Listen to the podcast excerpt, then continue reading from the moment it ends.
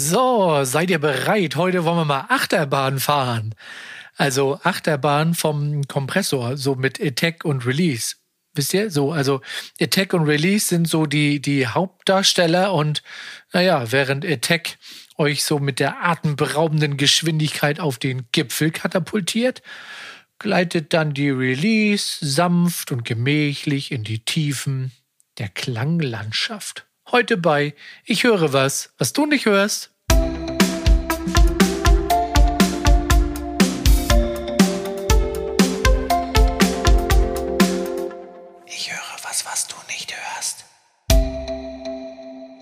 So, mit einem kleinen weinenden Auge heute die letzte Folge zum Thema Kompression. Dann haben wir die wichtigsten Parameter eines Kompressors besprochen. Schade, dass es dann schon vorbei ist. Ähm, findet ihr nicht auch, dass Kompression einfach, ja, ist schon ein geiles Thema, oder? Damit kann man so viel machen und es macht so viel Spaß.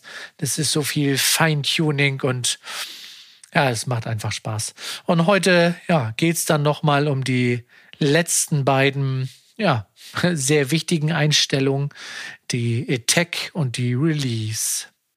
Und wir fangen als erstes mal wieder an, um uns das Ganze mal wieder bildlich vorzustellen.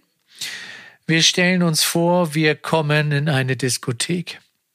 Wir machen die Tür auf und zack kriegen wir von dem Türsteher, ja, was an den Ohren. Die Tür ist gerade auf und zack ist die, naja, flache Hand im Gesicht.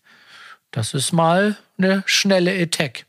Andere Situation, wir machen die Tür auf, kommen gemütlich rein, ziehen unsere Jacke aus, hängen die Jacke an Haken, der Türsteher guckt nochmal von oben bis unten, zack, ist die flache Hand im Gesicht. Hat ein bisschen länger gedauert. Eine ganz schön lange Attack. Also der Einsatz erfolgte später. Genauso ist es also eben auch mit der Attack des Kompressors. Wir haben nun unserem Threshold eingestellt und dem Kompressor damit gesagt, okay, ab welchem Wert sollst du anfangen zu arbeiten. Danach haben wir ihm gesagt, um wie viel sollst du denn bearbeiten mit der Ratio. Nun muss der Kompressor noch wissen, ja, wann soll ich denn das überhaupt machen? Also quasi wie so eine Uhrzeit. Und das, äh, oder da sprechen wir dann meistens von ja, Millisekunden.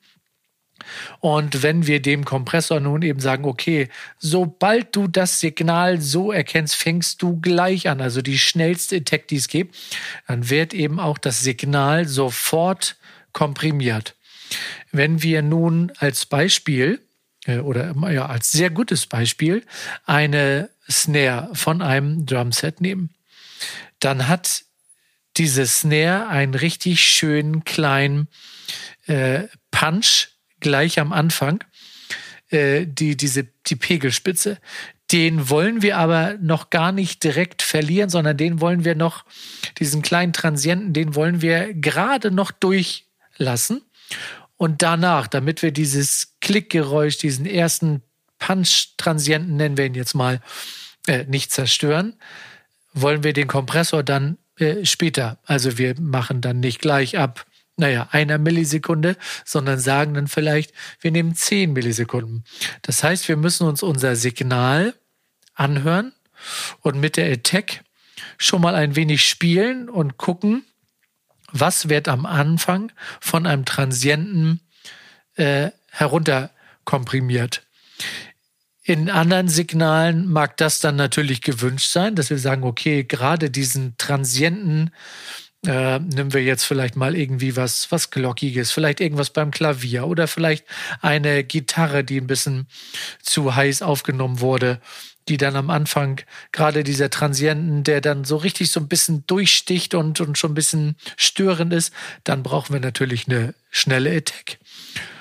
Und wenn wir eventuell äh, nachher auf einer Summe, auf dem ganzen Track vielleicht noch mal ein bisschen naja, Klebe dazugeben wollen, dass wir den Track ein bisschen zusammenkleben wollen, ein klein bisschen Komprimierung dazu fahren, dann stellen wir die Attack meistens noch viel länger ein, dass sie die ganzen Transienten von unserem äh, Song nicht gleich platt macht, weil das haben wir in den Einzelspuren dann ja meistens schon getan, sondern wenig später nur ein bisschen, naja, wie so ein Schiff, so ein bisschen fahren, so ein bisschen ausschaukeln, die, die Spitzen nochmal ein ganz klein bisschen runterfahren. Das wäre dann äh, ja das Thema Attack. Also entweder kommen wir rein und kriegen gleich was an den Ohren, oder wir dürfen noch unsere Jacke ausziehen und kriegen dann was an den Ohren. So, jetzt haben wir damit, glaube ich, die Attacke, können wir es auch mal nennen. Die stellen wir uns immer bildlich jetzt vor, als wenn wir in den Club gehen und naja, der Türsteher hat mit uns noch ein Hühnchen zu rupfen. So, und dann gibt es natürlich auch noch das Gegenteil, die Release. Also, ja, wann der Türsteher wieder aufhören soll.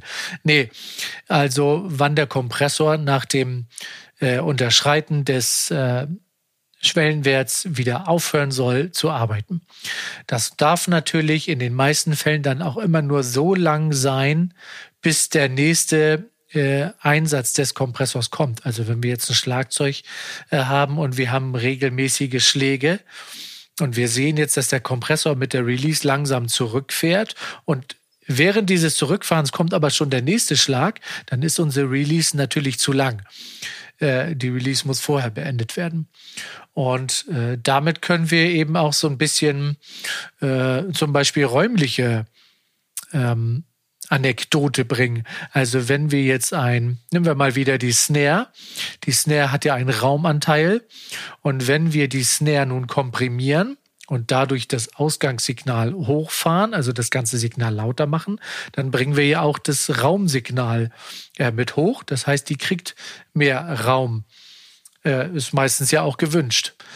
Oder eben auch nicht, je nachdem. Und wenn wir nun die Release aber schnell einstellen, dann kriegen wir diesen Raum auch gleich wieder weg. Oder zum Beispiel auch bei äh, Vocals, wenn wir Sprachaufnahmen haben, ist das auch gerade für die die Atmer, die wir dann so ein bisschen hören können, wenn wir jetzt eine Aufnahme haben und da ist immer dieses richtig so laut, dann können wir hier auch gerade mit ähm, Entschuldigung, Attack und Release äh, spielen, dass wir das äh, in den Griff bekommen.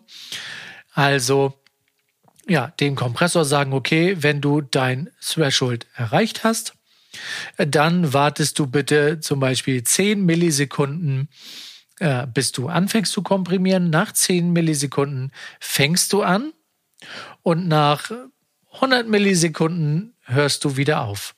Dann muss natürlich dann, wenn dann irgendwann der nächste äh, Transient oder Einsatz und Signal, wie auch immer kommt, dann geht's wieder los, dann wartet er wieder 10 Millisekunden und so weiter und so fort.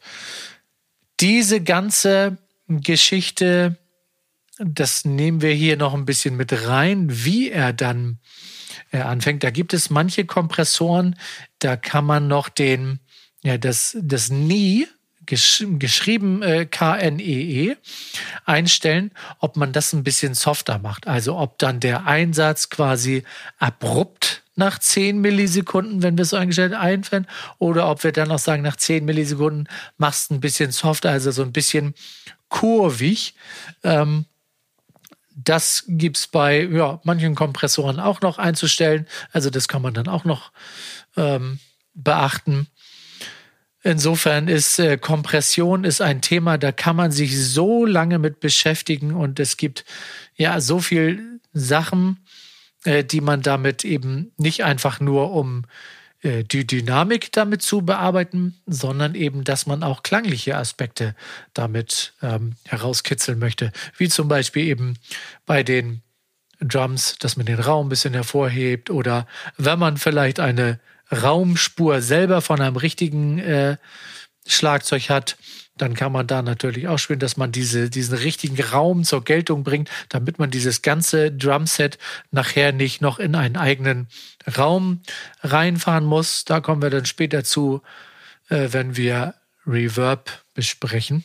Da geht es dann auch um Send-Effekte und, und, und, aber so weit sind wir noch nicht. Ja, insofern denke ich, haben wir doch jetzt das Thema Kompression so weit in Kürze, äh, naja, durchgekaut. Wir haben vor dem Türsteher gestanden und der hat uns nicht reingelassen. Das hatten wir bei dem ja, ich glaube, bei dem Threshold hatten wir das genau. Und jetzt hat der Türsteher uns noch was an die Ohren gehauen. Insofern haben wir jetzt, ja, kurz und knapp den Kompressor in vier Folgen durchgesprochen und ähm, da wünsche ich euch viel Spaß damit, mit einem Kompressor zu arbeiten. Und ja, nochmal als Empfehlung, ich glaube, ich hatte das schon mal gesagt, hm, versucht nicht so viel mit Presets zu arbeiten. Natürlich gibt es ähm, kleine ja, Hilfsregeln, dass man schauen kann, okay, eine Vocalaufnahme sollte ungefähr D-Ratio und D-Attack und D-Release haben und ein Drumset oder eine Snare D und Bassdrum Ds, dass es da so ein paar Leitlinien gibt. Aber am besten ist es eben doch, wenn man das selber ausprobiert und dann einfach mal hört. Äh, das kann man auf jeden Fall sehr, sehr gut hören. Äh, den Unterschied, wenn man da einfach mal ein bisschen drastische Werte einstellt. Erstmal maximal und dann minimal und dann dazwischen und dann einfach gucken, okay, wie passt das? Dann natürlich wieder im Gesamtkontext, ne, gerade wenn wir zum Beispiel jetzt eine Snare haben und wir haben die gut im Griff und die hört sich super an, dann kann es immer noch sein, dass die im Mix immer noch irgendwo untergeht. Insofern, dass man das gerade bei der Kompression nicht vergisst, immer im Gesamtkontext auch zu bearbeiten. Ja, und insofern sind wir mit dieser Folge durch. Ich freue mich, dass ihr wieder zugehört habt. Wir hören uns in der nächsten Folge. Bis zum nächsten Mal. Seid immer einer Note voraus. Bis zum nächsten Mal. Ciao, ciao. Euer Markus.